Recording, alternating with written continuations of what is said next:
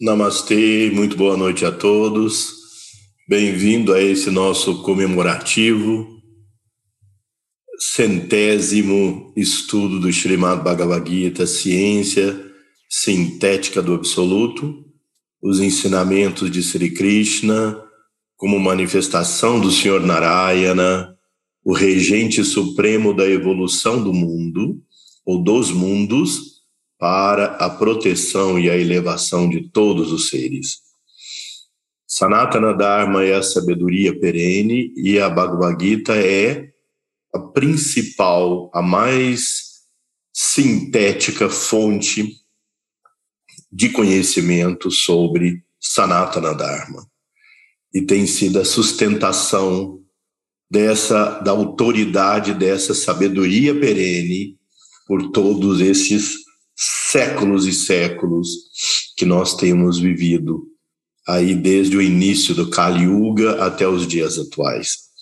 Eu fico muito feliz de ter vocês aqui conosco durante todo esse tempo. Eu me lembro que nós começamos nesse mês de maio de 2020, em plena em pleno período de maior tensão, né, da pandemia e temos podido compartilhar esses ensinamentos do Sanatana Dharma nesses períodos assim de grande transformação, mudanças e principalmente desafios que a nossa sociedade tem enfrentado.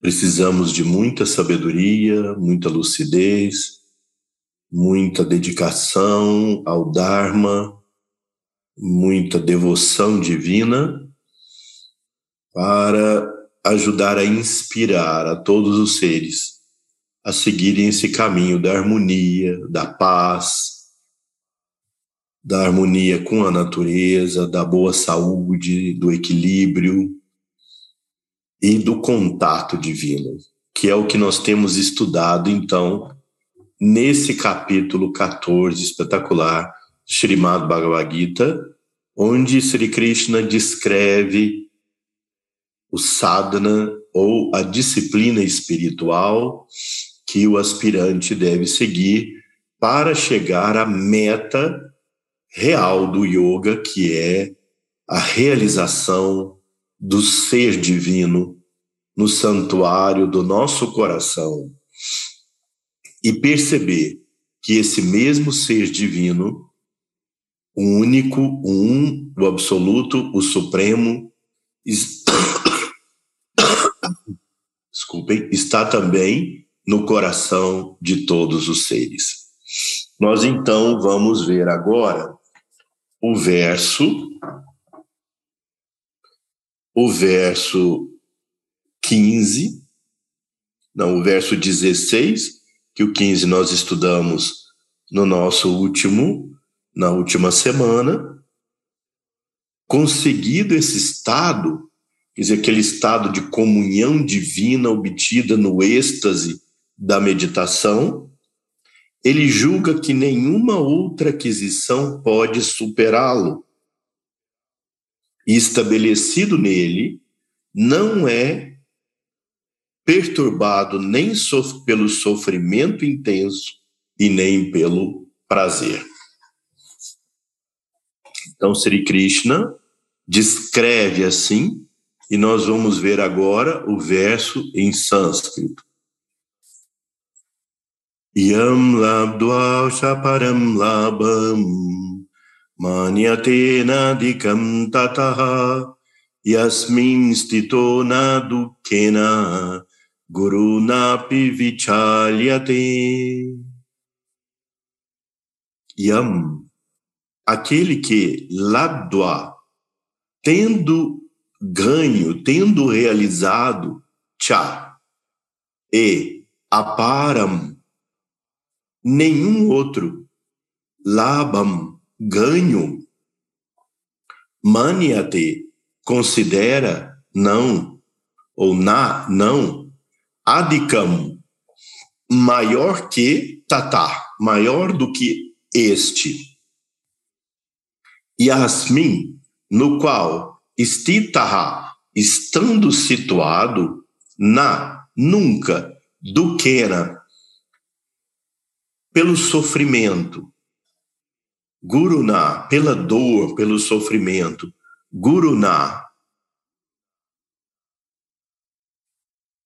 por maior, pelo maior, Api, ainda, Vichalyate, é perturbado, é comovido. Então,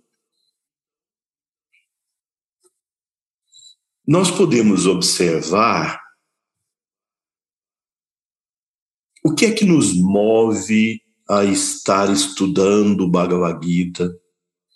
O que é que nos move a buscar conhecimento? O que é que nos move a buscar nos relacionarmos com os demais? Em outras palavras, o que é que move a nossa vida?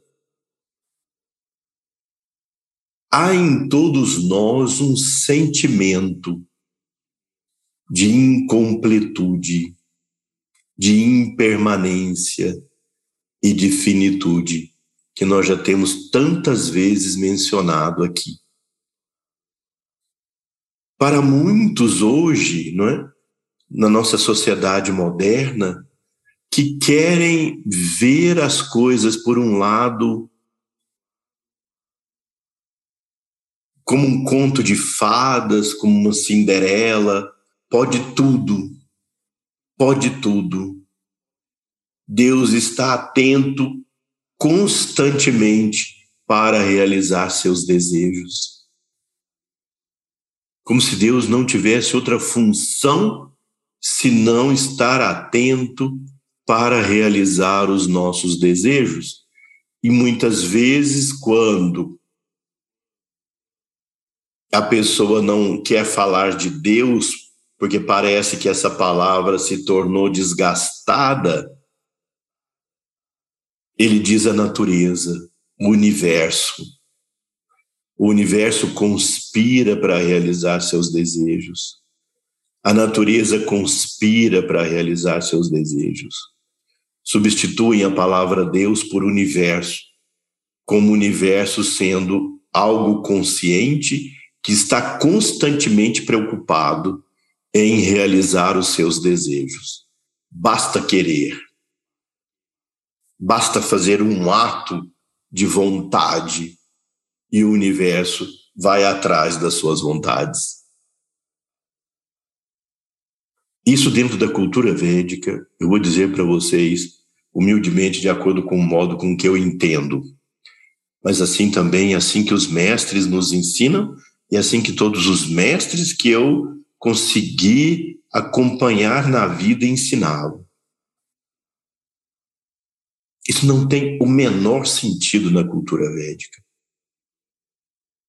mas se misturou hoje com essa visão New Age, esotérica. A natureza conspira pelo Dharma. A natureza conspira pela ordem cósmica. E não para satisfazer seus desejos. Sri Krishna no Bhagavad Gita diz em certo momento: Eu sou o desejo que não é incompatível com o Dharma. Em outras palavras, a natureza conspira diuturnamente, ininterruptamente, para realizar a perfeição do seu funcionamento. Nós somos células dentro desse corpo cósmico.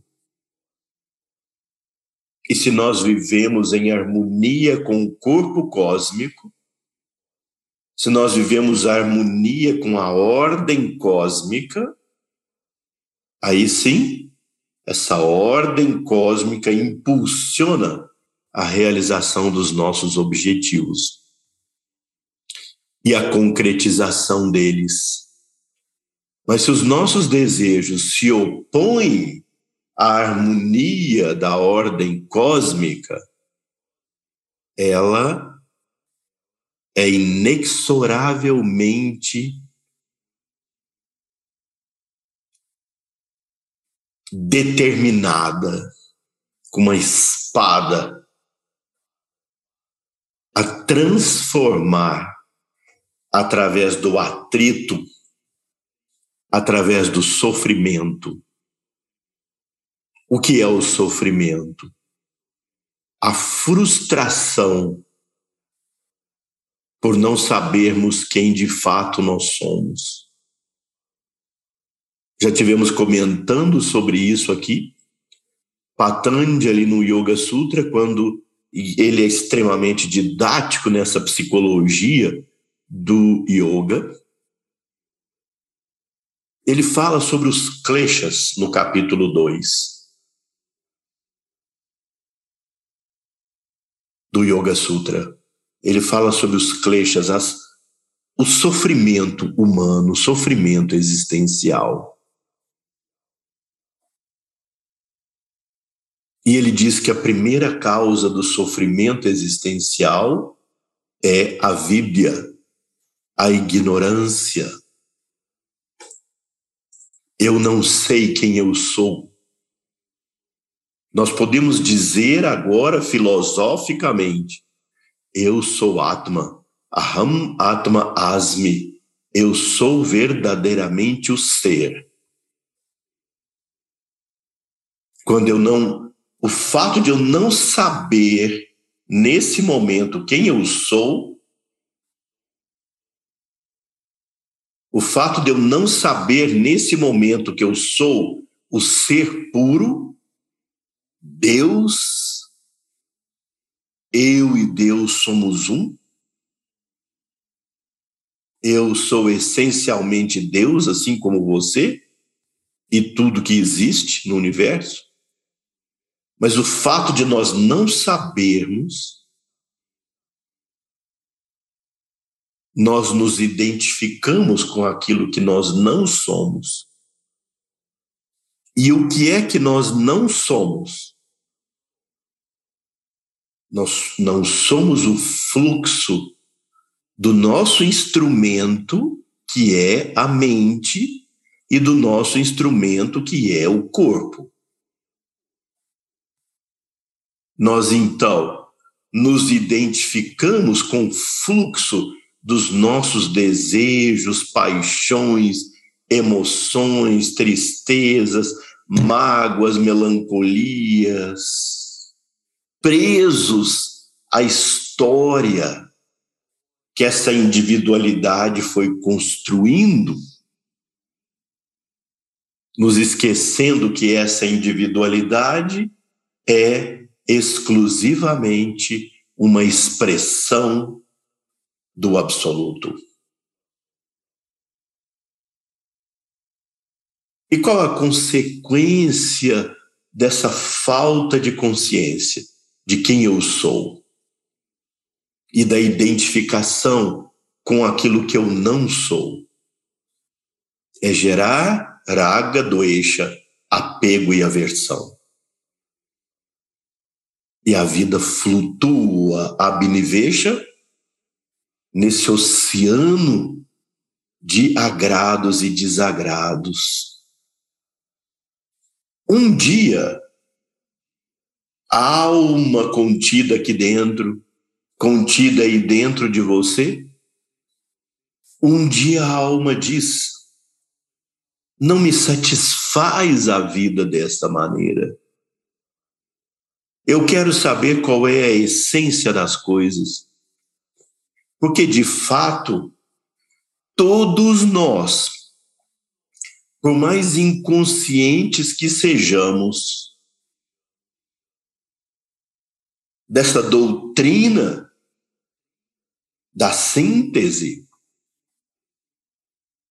temos lá no interior do nosso coração, da nossa alma, na nossa mente um sentimento de que o dia que realizarmos o adágio ser humano conhece-te a ti mesmo. Mas que, qual é o ti mesmo que nós devemos conhecer? Não se trata simplesmente de um conhecimento psicológico das minhas crenças, agrados e desagrados, da autoestima pelo fluxo dos meus pensamentos, emoções, e muito menos eu me ver como se a força divina estivesse decidindo por mim.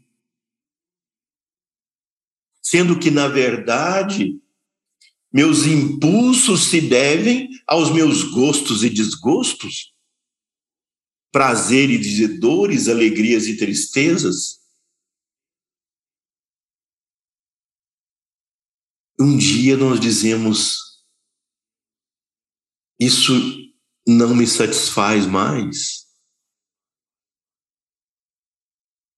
Há algo essencial por trás de tudo isso? E aí começa o caminho do discipulado. O caminho que vai nos levar ao que Sri Krishna está dizendo aqui. A esse estado de Abhedanandam, indivisível felicidade. E que nós estudamos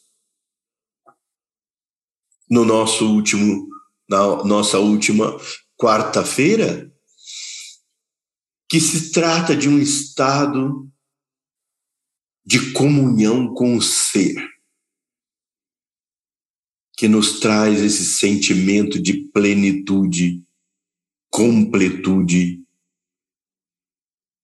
imutabilidade do ser. E aí nós entramos nessa senda que vai nos levar a essa experiência do contato divino. Nada menos do que isso. Porque qualquer coisa extraordinária, interessante que nós formos encontrando no meio desse caminho, mantém o estado de apego e aversão são as distrações que o caminho pode nos, nos levar, como as experiências, os conhecimentos sobre entidades, seres, planos. O que importa?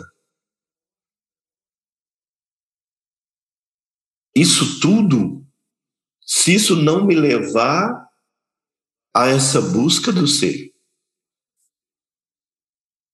Não, não devemos nos perder nessa infinidade de coisas invisíveis, misteriosas, sutis e maravilhosas, encantadoras, que os caminhos psíquicos esotéricos de entidades e formas e poderes e seres e forças podem nos trazer. Com certeza, ao longo dos próximos séculos, talvez seja inimaginável, não é? O que, que a sociedade vai viver ao longo dos próximos séculos se a sociedade conseguir sobreviver nesse planeta. Nós não estaremos nessa forma aqui, talvez em outra. Mas é uma coisa imensa a possibilidade do desenvolvimento. Mas Sri Krishna enfatiza aqui a necessidade da experiência direta. Eu e Deus somos um. Eu sou Ele, Aham Atma Asmi. Tudo é Ele. Eu não sou simplesmente parte dele. Eu não sou simplesmente criatura dele. eu sou Ele, você é Ele, tudo é Ele. Mas enquanto nós não realizamos isso, há a frustração e o sofrimento. Então, Sri Krishna aqui agora descreve a grandeza de como nós,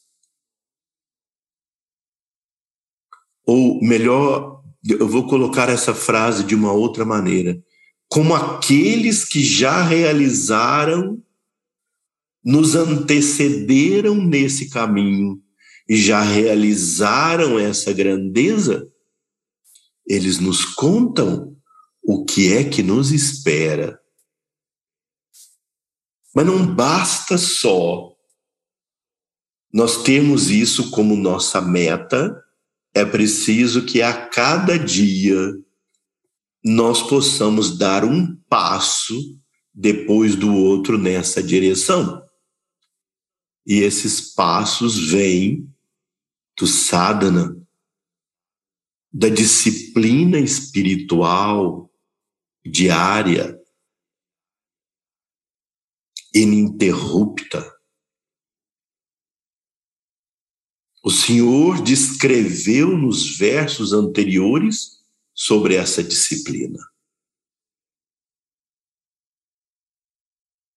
E agora ele descreve sobre a bem-aventurança de se chegar ao resultado dessa disciplina. Se nós nos perguntamos quanto tempo levará para cada um de nós chegar, depende do karma que nós criamos ao longo das vidas. Há uma história extremamente comentada nos textos clássicos antigos da Índia, dois discípulos sentados debaixo de árvores diferentes, meditando, passa por ali um mestre, passa por um deles primeiro, e o mestre e o discípulo pergunta: "Mestre, quanto tempo eu vou levar para chegar à iluminação?" E o mestre diz: "Tantas folhas quanto tiver essa árvore, são as vidas que você vai precisar para alcançar a iluminação. Cada folha é uma vida. E era uma árvore imensa. O discípulo falou: Bom, então já que eu vou levar tanto tempo, eu vou dar uma parada aqui na prática e vou aí cuidar das outras coisas da vida. E se esqueceu da prática. o mestre continua e encontra o outro discípulo que faz a mesma pergunta: Mestre, quanto tempo eu vou levar para chegar à iluminação? E o mestre: Quantas vidas, quantas folhas tem nessa árvore são as vidas que você vai levar para alcançar a iluminação? Naquele instante, a esperança, né? de que nenhuma alma se perde. Por mais infernais que sejam nossas ações, não há nenhuma alma que se perca ao longo do tempo. Retarda, sofre, conflita, mas nunca se perde. Não há um castigo eterno há uma recuperação para todas as almas, por mais negativas que sejam as ações, pensamentos, etc., de cada alma. Então, o discípulo, percebendo a instrução do Mestre, então eu vou alcançar. Imediatamente ele se entregou à divindade, com essa esperança e com esse com essa estrada, melhor palavra do que esperança, estrada, com fervor, a fé, a convicção. A convicção de que não há conquista maior na vida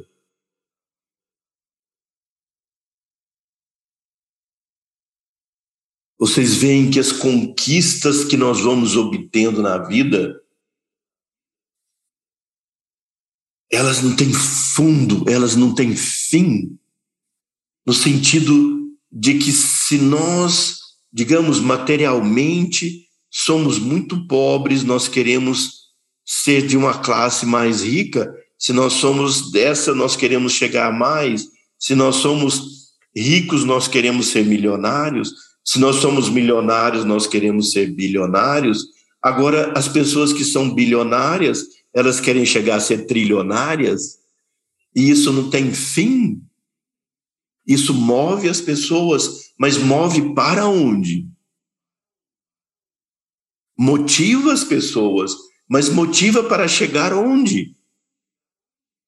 Num infinito saco sem fundo de desejos que não se completam, que num determinado momento te trazem satisfação, mas que imediatamente depois de te trazer aquela satisfação, você pergunta: e o que mais? E o que mais? E o que mais? Sem fim. Uma constante angústia do que mais? Em todos os níveis, em todos os sentidos. Não só da ambição financeira, mas de qualquer outro nível. Lutamos, lutamos para conquistar certa coisa e quando conquistado, o que mais? E vamos, e vamos, e vamos.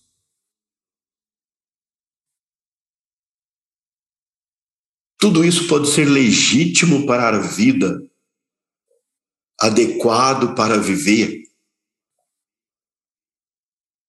Mas quando aqui dentro há um sentimento de compreensão de qual é o fundamento, a origem, a essência de tudo isso, eu digo, e a pessoa diz, aquele que está no caminho diz, então, há algo permanente, eterno, que deve ser buscado, há a essência divina que deve ser buscada. E quando realizada em algum nível, ela nos dá esse sentimento, esse sentimento de plenitude, de completude, e a pessoa se torna indiferente à vida? Não. Se enche do amor divino, de compaixão por todos os seres. Basta ver, não é? A história nos mostra objetivamente, por evidências, que aqueles que cumpriram esse caminho e alcançaram esse estado de autorrealização no sentido real da palavra que Sri Krishna dá a isso aqui, elas permaneceram nesse estado grandioso de sentimento de completude, mas ao mesmo tempo irradiava amor e luz, e irradia amor e luz dessa pessoa para todos os seres e fizeram coisas grandiosas para o mundo em todos os níveis. Mesmo aqueles em grutas e montanhas do Himalaia ou em outras partes, propagando aos seus discípulos o conhecimento precioso, que não há outra fonte senão eles, baseado nos textos sagrados. E esses discípulos tiveram seus discípulos, que têm seus discípulos, seus discípulos, seus discípulos, seus discípulos, até chegar em nós. Aqui no nível terrestre, básico, nossos conflitos, limitações e problemas, graças a esses seres de luz que chegaram a isso através do sadhana, dos vários sampradayas e sistemas existentes, que cada um segue de acordo com sua natureza. E isso é fundamental. O respeito à natureza individual, às várias possibilidades, mas existem alguns pilares que são universais em todos os sadhanas, em todos os sampradayas. Viver de acordo com os princípios ensinados por Sri Krishna e pelos grandes seres, os princípios éticos, os princípios espirituais, a execução diária da sua prática e por exemplo, na Shuddha Dharma Mandalama, esses pilares, quatro pilares, são descritos como os pés de uma cadeira. Uma cadeira de quatro pés é uma cadeira estável. Quais são os quatro pés? Ahimsa, buscar viver de maneira não violenta, ser capaz de expressar a maneira com que você compreende a verdade de forma compassiva, respeitando as diferenças. Buscar viver de maneira veraz, servir ao mundo e praticar o dhyana, praticar o sadhana, a prática subjetiva de meditação introspectiva. Então, aí, conseguido esse estado, ele julga, ele, o aspirante, reconhece que nenhuma outra aquisição pode superá-lo. E estabelecido nesse estado, não é perturbado nem pelo sofrimento intenso e nem pelo prazer. Veja, originalmente no texto, no verso, não há aqui a palavra ligada ao prazer. Originalmente diz a pessoa se livra de todo sofrimento. É claro que, sob um ponto de vista, os instrutores da Shuddha Dharma Mandalam que fizeram a tradução ao inglês do sânscrito, no verso em sânscrito não há a palavra prazer. Mas eles entenderam que é um par de opostos. Se livra do sofrimento se livra do prazer que também está conectado ao sofrimento. Mas o texto original é o sofrimento. E aqui ele se refere não ao sofrimento da do dia a dia, a dor, a doença, só. Ele se refere a esse sofrimento existencial que eu tenho traduzido muitas vezes aqui como frustração existencial. frustração existencial. Dukkha. Que para ela só há, ou para esse sofrimento, só há um antídoto: vidya, sabedoria, a realização da nossa real natureza. O próximo verso 17 diz: É considerado iógico aquele estado ou disciplina que desliga o aspirante da associação com a dor e o prazer. Tal yoga deve ser praticado com firme convicção e mente imperturbável ante o desalento.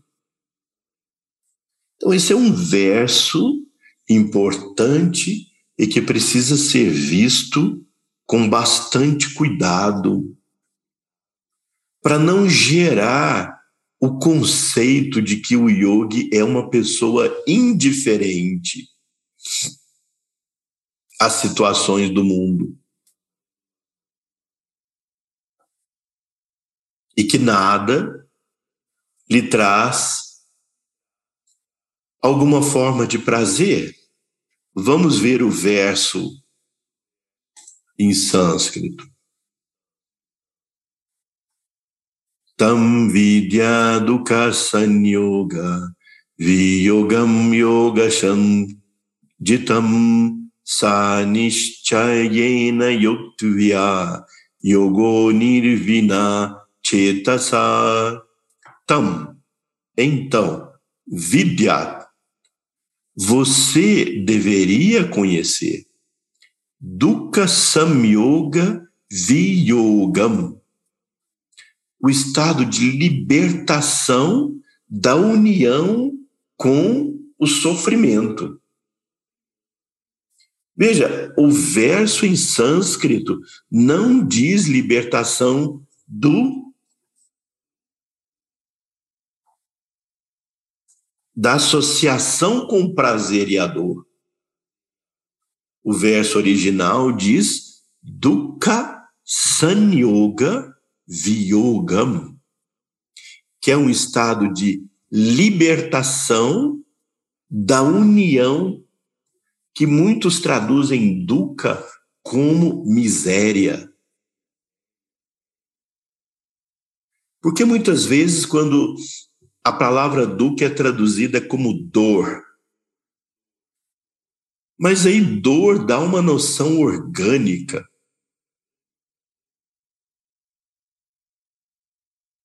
Não é essa a noção. Dukkha vai muito além e esse estado de frustração existencial. Talvez a palavra miséria traga uma noção extrema. Mas pode ser útil para entender que a partir do momento que nós nos identificamos com os nossos pensamentos e emoções, surge a nossa miséria existencial. Então, essa expressão é muito importante, por isso é importante o estudo dos versos também em sânscrito porque eles te dão a, medida exata. Dukkha Sanyoga Yogam o estado de libertação da união com o sofrimento. Yoga Sangnitam. Isso é conhecido como yoga. Em outras palavras, nós podemos traduzir isso como Yoga é a disciplina que te afasta do sofrimento. E é muito interessante isso, porque nós podemos usar os dois binômios, harmonia é saúde Desarmonia é doença. Esses binômios são do Ayurveda. Harmonia é saúde. Desarmonia é doença. Sri Krishna diz aqui na Gita Yogam Samatvam. Yoga é harmonia. E agora ele diz: Yoga é a disciplina que te afasta do sofrimento. Portanto, qualquer prática que te levar ao sofrimento não é yoga. Se você pratica asanas e esses asanas te levam a alguma lesão articular, muscular, isso não é yoga.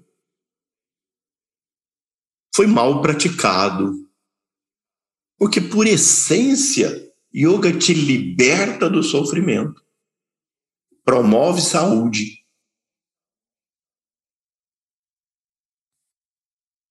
No nível psicológico, é claro que quando você entra no caminho do yoga, da sua da meditação, claro, podem surgir aspectos da sua negatividade com maior intensidade. Porque sua mente foi treinada, você a tem treinado a se focar em algo e levar energia e poder para aquilo. Só que enquanto você está ainda chanchala, não é a palavra sânscrita, a mente inquieta, alguns dos seus condicionamentos e hábitos negativos podem puxar essa força da sua mente e intensificar aspectos da sua negatividade.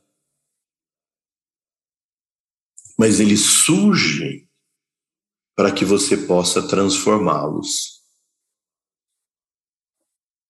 Srivajra, eu sempre cito, porque é a nossa referência, não é? Da memória, da vida. Srivajra sempre nos dava um exemplo. Você tem um frasco de vidro transparente.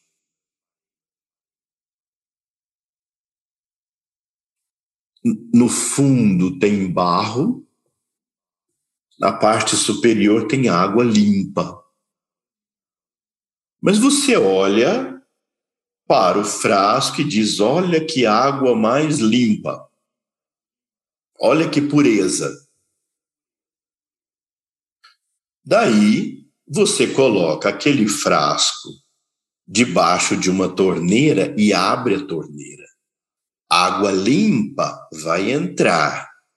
Quando essa água limpa entra, ela move a água limpa que tem dentro do frasco. Só que aquele, aquela sujeira, aquela terra que estava no fundo, que tinha decantado, agora, pelo movimento da água limpa, levanta aquela terra. E quando a pessoa olha, diz: Olha só, era água limpa mas não, era barro. Olha como virou barro. Mas se você continua colocando água limpa, aquele barro vai sendo jogado fora e vai ficando água limpa. Em outras palavras, muitos aspectos da nossa negatividade e da nossa sombra ficariam decantados no nosso subconsciente, já que nós os levamos para lá, porque mantê-los no nível consciente também gera angústia. Nossas sombras, quando surgem, geram angústia. Por isso há uma tendência da mente de introjetá-las para o inconsciente, para que a gente possa viver mais em paz e fazer nossa vida e nossos compromissos. Mas quando nós praticamos o sadhana, pode acontecer que pela força da iniciação que os mestres nos dão, ou pela força da prática que move, surgem as negatividades.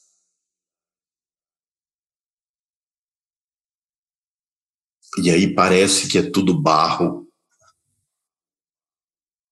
Mas se nós colocamos continuamente água limpa, e a água limpa é a força de prana, tedias e odias que vem do nosso sadhana. Agora imagine quando a água virou barro, quantos aspirantes ao longo da vida, das, da história, se sentindo frustrados pelo surgimento do barro, ou as pessoas que estavam em volta viraram as costas para ele ou para ela, e essa pessoa que se sentia motivada somente porque os outros o motivavam, deixou o caminho. Quantos? Incalculáveis ao longo da história.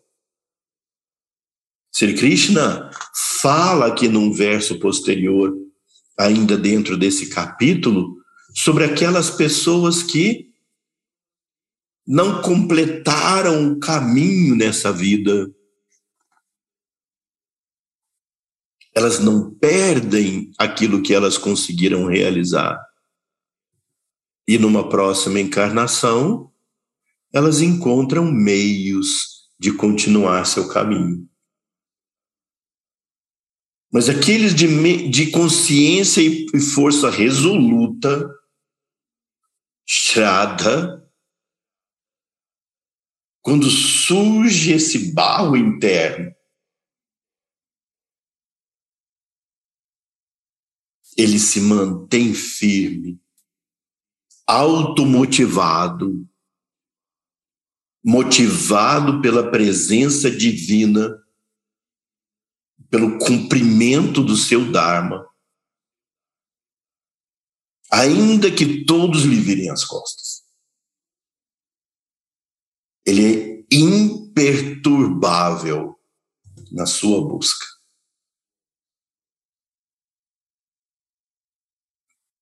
E isso é o que Sri Krishna está dizendo. Imperturbável nessa busca. aquele discípulo que, olhando para tantas folhas e diz: são tantas vidas, naquele momento da entrega incondicional, fala: ainda bem que Deus vai se revelar para mim em algum momento. Naquele exato momento, ele alcançou a iluminação. Porque a iluminação vem do esforço individual voltado para a prática, japa dhyana, repetição dos mantras e meditação, mas ela vem no culminar dessa prática pela entrega incondicional. Isso está descrito no Sanatana Dharma Dipika, volume 1, quando o próprio Senhor Narayana diz mais poderoso do que a repetição do mantra é a entrega incondicional. Mas essa entrega incondicional é um ato muito profundo de desalojar o ego da posição que ele ocupa. E é preciso ter extremo cuidado de não confundir a entrega incondicional com um estado de passividade preguiçosa. Muitos confundem. Deixa acontecer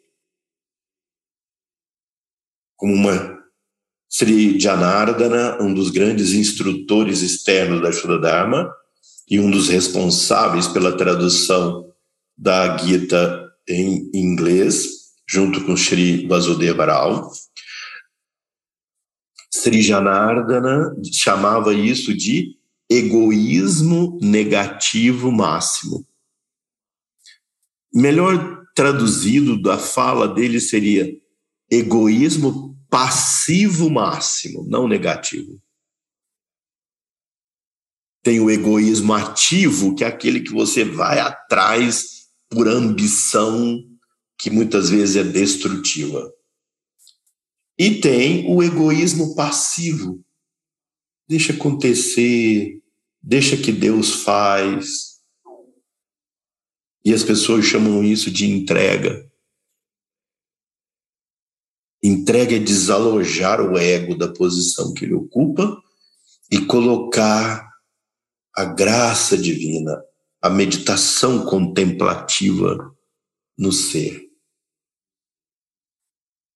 Então, nesse verso,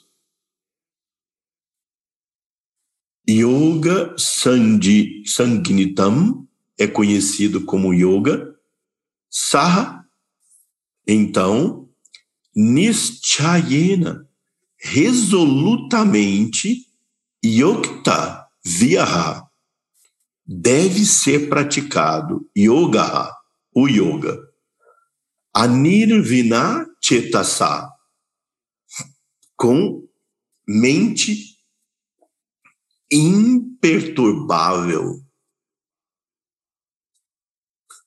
O discípulo que alcança maior rapidez no seu processo evolutivo é aquele que se levanta mais rápido quando cai. No nosso nível, há muito de tamas na nossa mente.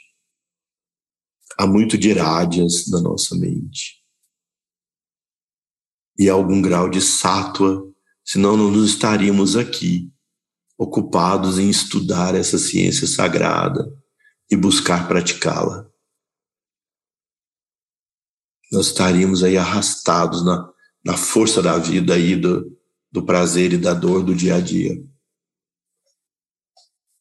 Mas a, a inércia de tamas e o egoísmo de irádias nos levam a essa flutuação. Srivajra, no, no primeiro escrito que ele faz àqueles membros que são iniciados no Shuddha Dharma Mandalam, ele diz: para alguns o caminho flui de maneira aparentemente mais fácil,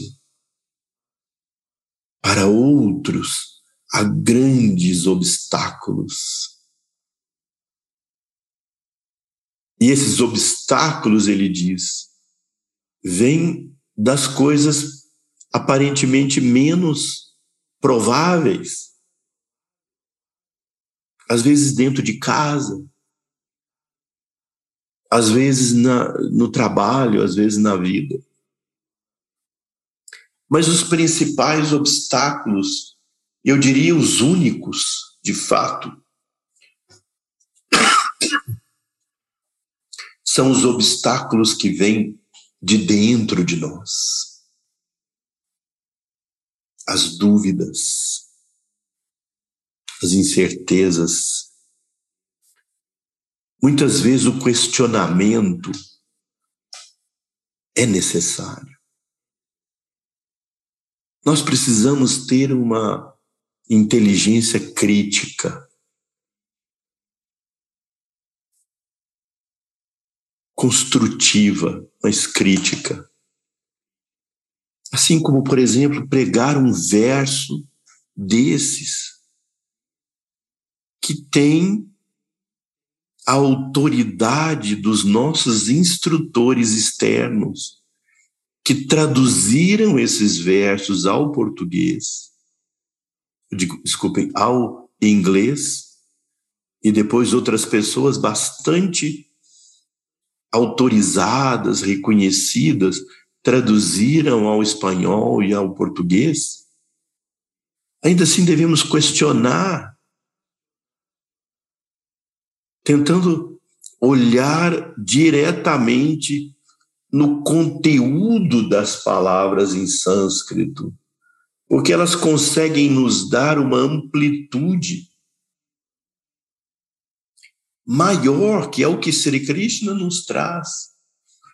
Nós não podemos esquecer, nos esquecermos que baseado na Gita foram escritos os três os três principais baixas ou comentários autorizados de grandes almas, de grandes seres iluminados que merecem toda a nossa reverência. Shankaracharya, Adi Shankaracharya, escreveu Baixa do Bhagavad Gita, que é a base do sistema Advaita Vedanta. Ramanujacharya escreveu Baixa do Bhagavad Gita, que é a base do sistema Visista Advaita Vedanta. E Madhva escreveu o Baixa, que é a base baseado na Gita, que é a base do sistema do Aita Vedanta. Então você pode encontrar versões diferentes baseadas no mesmo conteúdo em sânscrito. Você lê o Bhashya de Shankara, o Bhashya de Ramanuja, o Baixa de Madhva e outros, eles pegam as mesmas palavras em sânscrito, nenhum deles diz que o verso em sânscrito está errado. Foi adulterado, nem mesmo a Shuddha Dharma. Os 745 versos da Gita da Shuddha Dharma Mandalam são ipsis literis, os versos em sânscrito, os 700 contidos na Gita comum.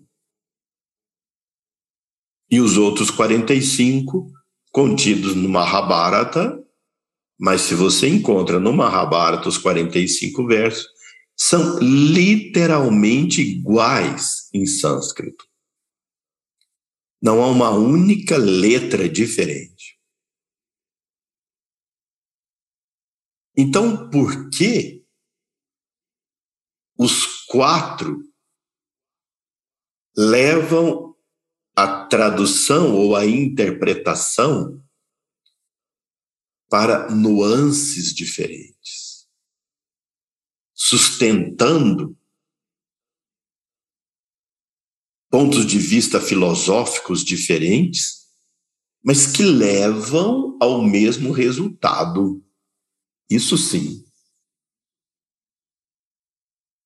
O resultado é a realização divina.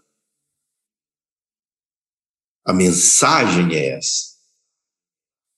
Cumpra o Dharma. Coloque o cumprimento do Dharma acima dos seus desejos pessoais. Foi aquilo que Sri Krishna ensinou para Arjuna no campo de batalha. Foi assim que Shri Rama realizou no Ramayana. Foi assim que Jesus realizou na Bíblia, no Novo Testamento vendo a situação que ele passaria, que seja feita a sua vontade, não a minha. Por exaltação a Deus, está tudo consumado.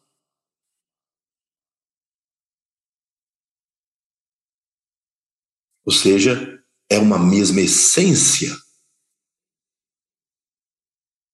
Mas os caminhos que levam a isso são de pontos de vista filosóficos diferentes. Nenhum nós poderíamos dizer esse é certo, esse é errado. São características diferentes de acordo com as naturezas diferentes das pessoas. Mas esse ponto de contemplação do Supremo e a realização dele, ainda que os detalhes sobre o que significa a realização seja diferente em cada um, para o sistema Duaita é ver a Deus e servi-lo pela eternidade. Para o sistema vicista Duaita é perceber que eu e Deus e todo o cosmos somos um só em natureza, em sua bava, e diferentes na manifestação, Swarupa. E no ponto de vista de Adi Sankaracharya, Shankaracharya, de Advaita Vedanta, só a ele. Brahman Satya Jagat Mitya, o universo é uma ilusão.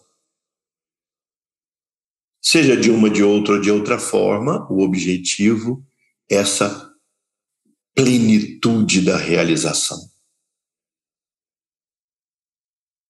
Que nos liberta desse sofrimento existencial.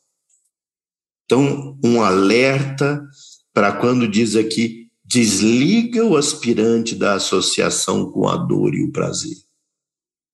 No verso em sânscrito é liberta a pessoa da do aprisionamento desse sofrimento existencial. Tal yoga deve ser praticado com firme convicção Então ele diz nischayena, resolutamente, com firme convicção. Yoktaviaha deve ser praticado. Yogaha, esse yoga. Anirvina chetasa, com a mente que não se desvia. Então, esse aqui é a grande diferença que vai nos conduzir pela realização, como eu dizia, para alguns, né? Aqui trazendo as palavras de Srivajra, para alguns o caminho parece fluir de forma mais fácil, mas isso é porque em vidas passadas essa alma conquistou experiências espirituais reais que fizeram com que ela projetasse um karma que facilitasse o seu caminho nessa vida. Enquanto para outros, esse, essas dificuldades são imensas. O que diferencia o trabalho em um e no outro? A partir daí, é a determinação e a persistência. No nosso tempo de adolescente, quando nós começamos isso, começamos entre alguns amigos, todos adolescentes, e era impressionante ver, não vou citar nomes aqui para não criar esse sentido pessoal, mas era impressionante, admirável ver como alguns deles se dedicavam assim de uma forma absurda. Eu digo absurda no bom sentido. Nós estávamos ainda na época do colégio, na época era chamado ginásio, um deles, desses nossos amigos, né, que até hoje está firme, convicto na Shuddha Dharma Mandalam, estudava numa escola que tinha vários andares e ele não tinha feito o sadhana dele ainda, ele estudava à noite e ele não tinha feito o sadhana dele ainda naquele dia. E ele era tão persistente na realização do sadhana, que ele deixou um pouco ali a aula foi para a varanda, lá não sei qual andar, foi para a varanda lá em cima, de, na sala, né, ao lado, fechou a porta e ficou ali fazendo a sua prática meditativa. Só que ali ele se concentrou na prática e não viu que a aula terminou. Foram todos embora. Quando ele terminou a prática, a escola já estava fechada e ele preso lá na varanda, no andar lá em cima. Teve que gritar alguém lá na, na recepção lá embaixo para vir abrir.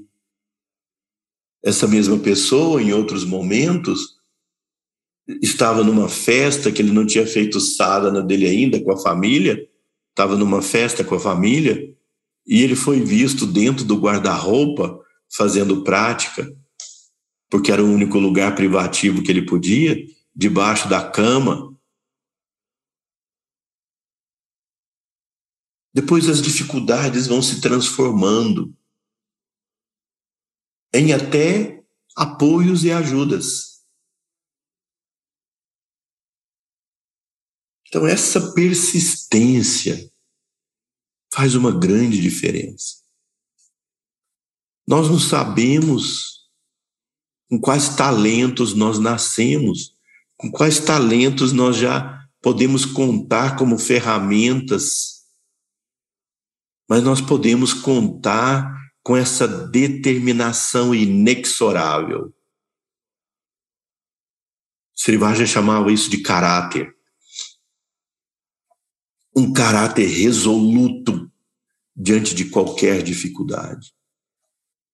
E vocês podem imaginar, Srivajra e Yogidasa foi talvez, e alguns estudos mostram aqui de pessoas que realizaram esses estudos aqui na América do Sul, que ele foi um dos três primeiros que trouxeram o yoga para a América do Sul.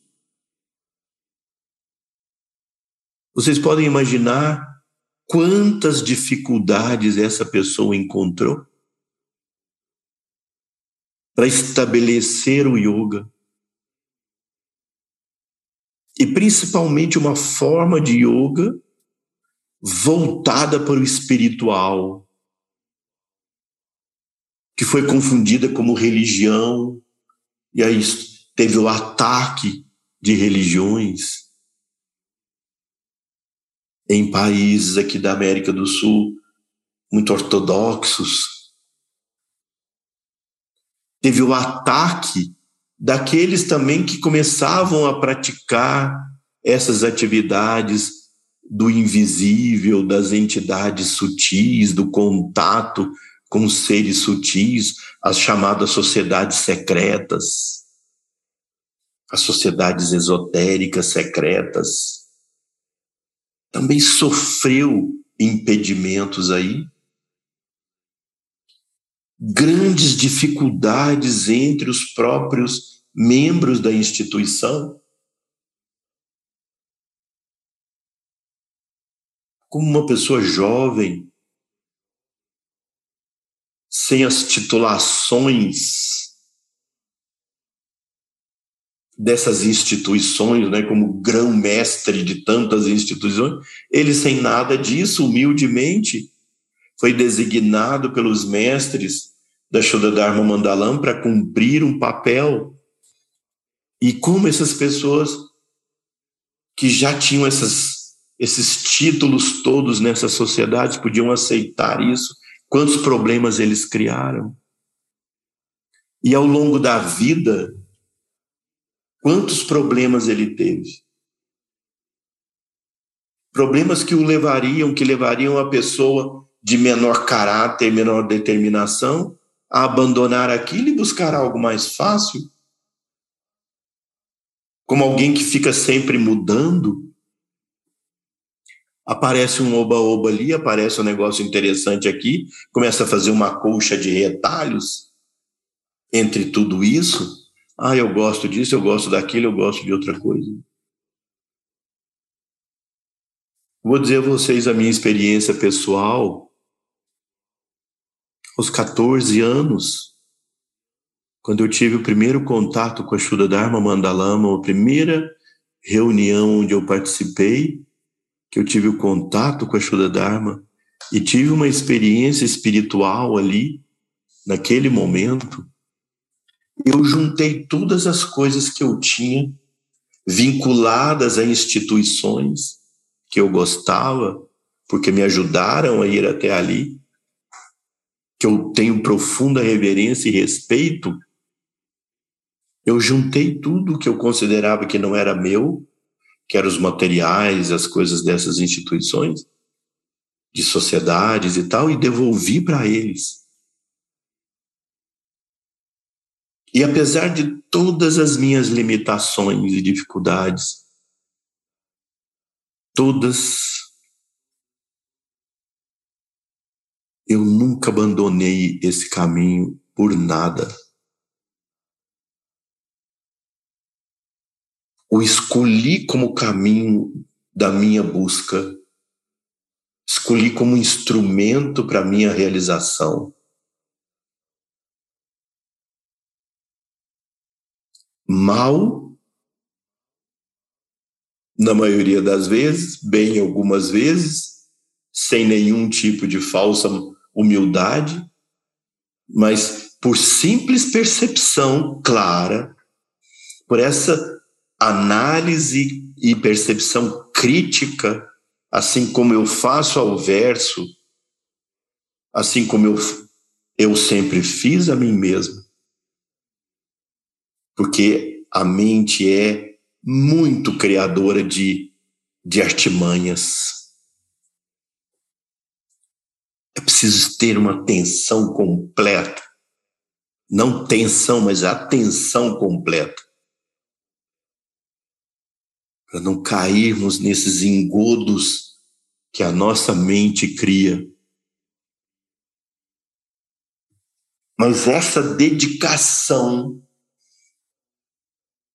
resistente a qualquer dificuldade ou a qualquer encantamento que as coisas possam te trazer, a qualquer hipnose que a vida possa te produzir. É o que pode ajudar a garantir algum sucesso nas experiências diretas com a verdade. Vejam que são versos preciosos de uma sabedoria infinita, não corruptível pelo tempo. Que a sua determinação por alcançar essa comunhão divina seja também incorruptível no tempo, pelas circunstâncias da vida,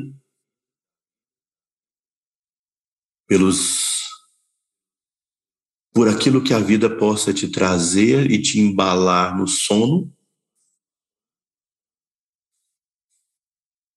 Quantas vezes nós cairmos embalados nesses sonhos, nós devemos levantar, porque nós temos o olho fixo lá na frente.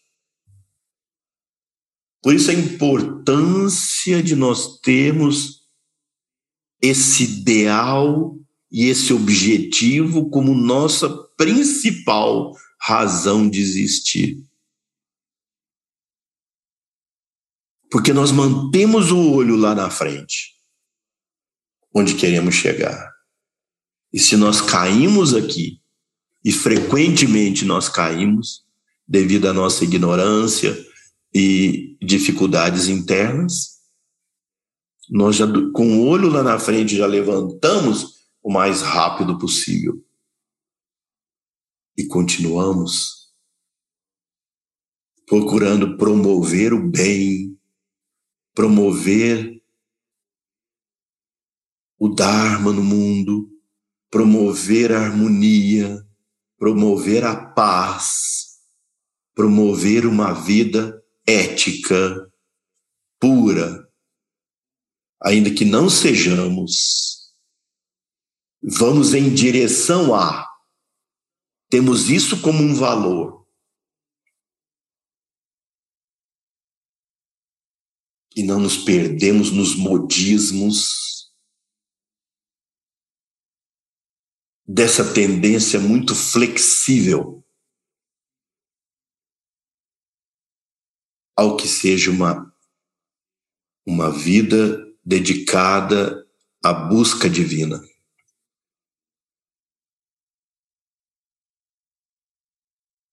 No momento que eu devolvi me trouxe não como alguns podem acreditar, um aprisionamento a um dogma ou a uma uma vertente como um fanatismo, que isso já me foi dito. Não. Isso, o caminho dos grandes seres é tão amplo que ele admite diferentes possibilidades. Vocês observem, vocês podem observar outros representantes ou instrutores ou pessoas que falam em nome da doutrina da Shuddha Dharma Mandalam e vocês vão ouvir e ver coisas diferentes do que eu digo. Porque é assim. Cada um de nós filtra de acordo com o tamanho do seu conhecimento, da sua experiência, da sua vivência. Um dia desses eu ouvi na verdade, li, não é? Uma pessoa escrevendo o Ayurveda que eu acredito. Como se houvessem muitos Ayurvedas. Porque eu falo do Ayurveda porque é a minha experiência prática diária, que também engloba esse Sanatana Dharma e o Yoga. Veja, o Ayurveda que nós todos acreditamos tem que ter uma única base. Tem a base nos grantas, no Shastra, na doutrina trazida pelos textos clássicos, assim como no Yoga é o Bhagavad Gita, no Sanatana Dharma é o Bhagavad Gita. E aí o yoga, que, ou seja, o Ayurveda que cada pessoa acredita, é o que cabe dentro do conhecimento dela. Algumas pessoas chegaram ao conhecimento e gostaram mais do aspecto, digamos, preventivo, voltado para a rotina diária. Outros se aprofundaram clinicamente no tema dos panchakarmas, das plantas medicinais, dos sofisticados apesar de simples, mas ao mesmo tempo sofisticados modos de preparar os medicamentos. E aí isso contribui pela amplitude desse conhecimento a tratar doenças difíceis de curar. Então, o Ayurveda que cada um acredita é o Ayurveda que cabe do tamanho do conhecimento que a pessoa tem. Assim, o Sanatana Dharma que cada um acredita é o que cabe na experiência, na vivência, no conhecimento que cada um adquiriu. Porque os nossos instrutores colocavam colocaram essas palavras a mais aqui, porque eles acreditavam que isso explicaria melhor o conteúdo. Mas nós precisamos saber que isso foi acrescentado e podemos até entender porque eles fizeram isso, porque completa o nosso, a nossa informação. Mas nós precisamos entender que é uma colocação. Assim, muitos de nós, dentro do mesmo guarda-chuva da mesma doutrina, podemos ter pontos de vista diferentes, e é preciso respeitar e, e compreender, porque não é só tolerar, é compreender essa possibilidade. Mas, quando você se dedicar ao sadhana, escolha um e siga rigorosamente. Ainda dando exemplos que Srivajra nos dava, ele dizia: você pode estudar sobre tudo, inclusive se alguém quiser te ensinar ou souber te ensinar como respirar debaixo d'água, aprenda. Porque se um dia tiver um dilúvio, você sobrevive. Mas na hora de fazer sua prática, seu sadhana, escolha um sistema e siga. Siga de forma intensa, o máximo da sua dedicação. Porque é como se você quisesse atravessar um rio e pusesse um pé em uma canoa e outro pé na outra canoa. As canoas vão abrir, se distanciar e você vai cair na água. Ou se, por exemplo, você faz uma consulta com um médico e ele te dá uns medicamentos, de acordo com a interpretação que ele fez do seu problema, e você não completamente confiante, vai num outro e o outro interpreta de uma outra maneira e te dá outros medicamentos, e você toma os medicamentos de um e medicamento do outro, como se você achasse que isso vai potencializar o efeito dos remédios. Mas não. Em muitos casos, ninguém mais sabe o que pode acontecer. Você pode ter uma interação negativa um atrapalha o efeito do outro, pode ter uma interação de aumentar os efeitos colaterais, um e outro. Então, estude de tudo, mas quando você for seguir um sadhana, siga com rigor um método e vá firme nele. Não fique saltando e muito menos na na, na opinião, nos ensinamentos dos nossos mestres. Eu, eu não quero dizer para vocês que eu estou dando uma receita que vocês devem seguir, não. Fica pela consciência o critério de cada um.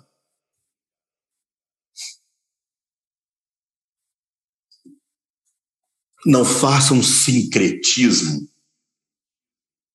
fazendo uma colcha de retalho de uma prática de um, de outro, do outro, pega aquilo tudo, junta. Não, eu faço o meu método. Isso é muito do orgulho e da prepotência do ego do indivíduo. Eu faço o meu método juntando um pouco de cada um. Não, não funciona assim nesse nível da sabedoria. Porque nós estamos lidando com coisas que vão muito além da nossa compreensão limitada. E não é seguir uma pessoa, é seguir uma tradição de práticas. E mesmo quando a gente não segue alguma dessas tradições védicas antigas, ainda vivas até hoje, trazidas pela relação guru-sishya, nós devemos respeitar e reverenciar todas. Admirar, inclusive. Eu fico impressionado, vou dizer a vocês, eu fico impressionado quando às vezes eu saio na madrugada para poder pegar um voo às quatro e pouco da manhã. Eu vejo pessoas correndo na, na rua, na estrada, fazendo exercício, treinando. Então, se essas pessoas fazem isso para terem saúde, performance, física para ganhar alguma medalha, alguma coisa? Por que nós não fazemos isso? Nós que queremos alcançar a libertação do sofrimento existencial, por que parece tão difícil levantar meia hora mais cedo e fazer nossa prática? O esforço é maior. Nossa meta é maior. Porque nós achamos que isso vem com a nossa preguiça? Que Deus vai dar uma graça repentina e nós vamos ter a iluminação? Ou nós vamos, ficando, nós vamos ficar falando disso a vida inteira, sem nunca ter passado por uma experiência real? Muito bem. Nós então andamos mais aqui dois versos, mas não, tem, não temos pressa. Quem sabe daqui a dois anos nós chegamos no número 200 do estudo e ainda temos ainda coisas para... Cada vez que nós estudarmos, nós teremos novos temas. Mas vamos em frente. Mais uma vez agradeço a vocês por essa dedicação ao estudo durante esse tempo. Que a divina hierarquia Bhagavan Narayana, Senhor, nos proteja e nos indique o caminho. Vamos fazer os mantras. Namaste Naradevaya Namo Narayanaya Cha Badarivananataya Yoginam Pataye Namaha Narayanam Namaskritya Naram Cheva Narotamam Devim Sarasvatim Vyasam Tato Jaya Mudiraye Nara Narayana Jatau Jagata Istista Ististau Shuddha Sankalpanatau Chavande Krishna Arjunau Sada Om Shanti, Shanti, Shanti, Hari Om. Namastê. Boa noite a todos. Até nosso próximo encontro na próxima semana.